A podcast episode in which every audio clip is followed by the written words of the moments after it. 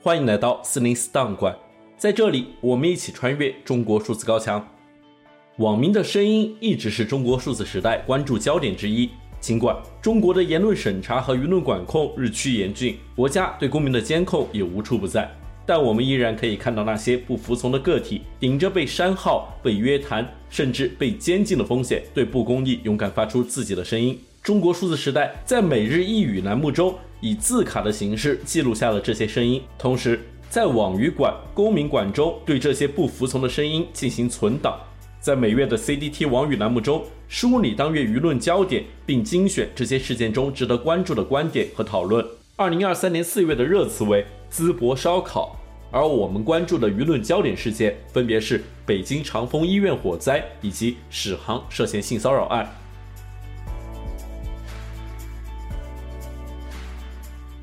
本月热词：淄博烧烤。四月，淄博烧烤突然在中文互联网上走红，许多网民在微博、抖音等社交媒体平台上分享自己前往淄博吃烧烤的经历，也有成群结队的外地人蜂拥前往淄博烧烤摊前排满长队。淄博市政府从各个方面应急建设和前来吃烧烤的游客双向奔赴。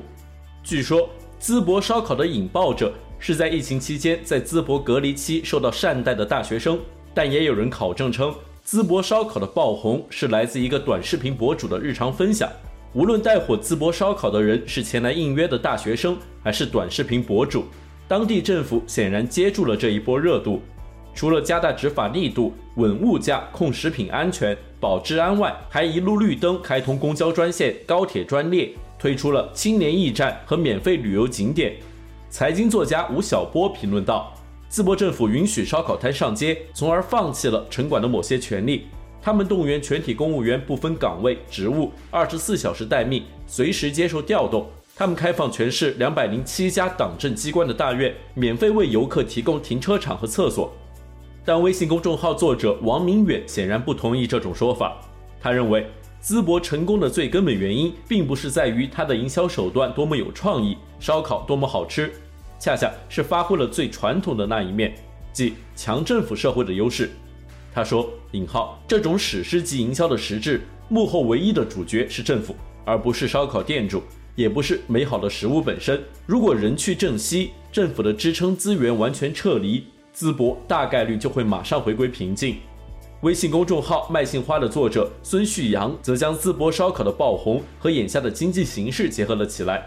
他认为，在这样的经济形势下，各地政府能抓到什么就尽快抓，哪怕一根羊肉串撸下来也是几块滋滋冒油的肉。这是一场商业炒作，一场流量狂欢。微信公众号木西说的作者吴向军则认为，淄博烧烤火爆的主要原因还是因为互联网的流量营销。他同时指出，淄博烧烤背后是经济产业升级的危机，这种经济不讲究垂直分工，价值链短。是一种低质量的经济扩张方式，这种经济不会带来社会繁荣，也不会拉动有品质的就业。同时，面对各地政府纷纷效法淄博，放宽对摆地摊的限制，他也担忧法治总是在运动面前低头。他提出质疑：引号，如果淄博不火呢？会不会让大城市也松开这个口子？微信公众号旧闻评论的作者照相的宋师傅则对这一现象更为悲观，他称。引号，淄博烧烤走红是非常无聊的事，它既不能真正安慰官方的发展焦虑，也无法减轻大众的生存压力。除非醉生梦死也被定义为积极的生活方式。当然，流量无法为社会的荒芜化负上全部责任，但它在合谋中钝化社会敏感度也是事实。荒芜将警讯紧紧包裹。网语焦点，四月。最受中国网民关注的焦点事件，分别是北京长峰医院火灾以及史航涉嫌性骚扰案。我们将选取这两起事件中值得关注的观点和讨论。首先，我们来关注北京长峰医院火灾事件。二零二三年四月十八日中午，位于北京丰台区的民营医院长峰医院发生火灾，并造成了严重伤亡。官方在这一场火灾中对消息的隐藏也引起网民讨论。网友。江湖小五评论说：“就算不是发生在首都，一场二十一人死亡的火灾，公众也应该具备最基本的知情权。二十一个死者是什么人？是行动不便的病患，还是陪护家属？医院消防有没有问题？年度核验有没有到位？建筑阻燃材料起到防护作用了吗？消防通道设备、逃生通道在火灾时畅通吗？医院管理、安保力量平日有没有进行消防演训？火灾之后的疏散措施有没有瑕疵？一位匿名网友还评论说：“人们是从官方通报中才得知事情的发生，这是新闻史上的奇迹。不要问是什么事情，我并没有说是什么事情，但是你已经知道是什么事情，这也是传播史上的奇迹。奇迹不一定稀奇，但奇迹一定奇葩。在移动互联网、社交媒体、智能手机高度普及的时代。”好巧不巧，我们又是如此闭塞，在道德极度膨胀、爱心极度泛滥、正能量动辄爆表的时代。好巧不巧，我们又是如此冷漠，在道理如此浅显、危害如此明显、悲剧一再发生和重复的时代。好巧不巧，我们又是如此麻木。当然，如果承认新闻史已经终结，那所有荒诞都可以理解。我们能记住些什么呢？我们唯一被允许记住的就是遗忘本身。我们能诉说些什么呢？我们唯一得以诉说的就是此时的沉默。沉默是今晚的笙箫，发出无声的呜咽。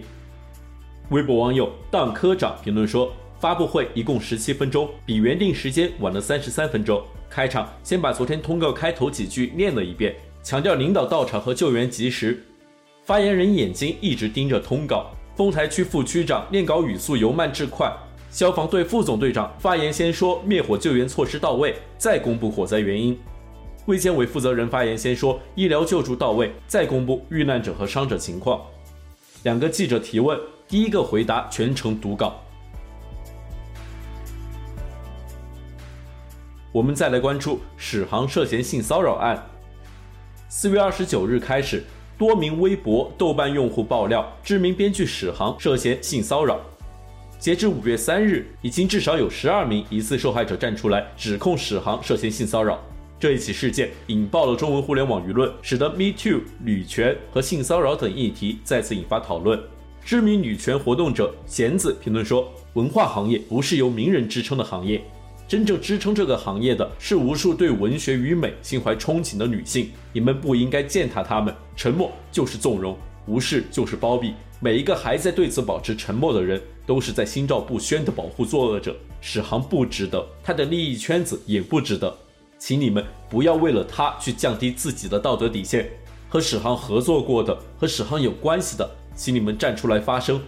沉默是有问题的，女性再也不会忍受沉默。史航涉嫌性骚扰事件中的当事人之一小莫则发文称，性骚扰自始至终就不是性欲的问题，而是权力的问题。权力是最强春药，能使现实中不够挺拓的人在精神上屹立不倒。几十年如一日，于百人阵中杀出一条血路，自鸣得意，以为风流。不要共情剥削我们的人，我们都一样，是为了那二两饭碗、一夕理想，不敢让脸面掉到地上的普通人。微信公众号作者带刺的玫瑰评论说：“这里不只是一个同意不同意的问题，还有一个愿意不愿意的问题。”同意与否是一种态度，但愿意与否，在代表在同意的时候是否真正具有选择权。顾虑的是，如此微博升堂，群起而攻之，会不会掀起一场无法挽回的群众运动？那么，美国那边 Me Too 到现在有诬告吗？还没有吧？女性每次发声都会被骂打拳，那拳打到现在，女性处境有根本改变吗？年龄、性别、外貌焦虑消失了吗？深夜敢出门了吗？性侵、性骚扰变少了吗？家暴变少了吗？没有吧。女性身边的男性让女性更有安全感了吗？或许有。那他们究竟是发自肺腑尊重女性的呢，还是怕前车之鉴那样，万一做了错事被拎出来鞭尸呢？微博网友塞班指奇评论说：“那些聊天记录，除了说明这些女性和史航之间不对等的权利关系，说明女性从小接受的关于礼貌、顺从的规训之外，还有一点就是。”很多女性其实并不知道自己在其中的角色是猎物，社会并没有告诉我们这些，并没有告诉我们，当我们热爱文学电影，想要与同样声称热爱文学电影的男性交流，我们会被当成猎物，并没有告诉我们，当我们接受了教育，进入了职场，想要去成就和男性一样的事业，我们会被当成猎物，并没有告诉我们，当我们看到欲望都市，想要和男人一样去追求爱和性，我们会被当成猎物。所以，我们赴约，是因为我们也想要跟男性一样的社会生活。所以我们周旋，我们不会撕破脸，是因为我们考虑对方的感受，给他留面子，同时相信自己可以用智慧化解冒犯，体面的全身而退。这种事后看来是没有拒绝、没有反抗的行为，其实是我们在巨大的不平等中，依然希望自己以一种平等的方式去对待对方的尝试。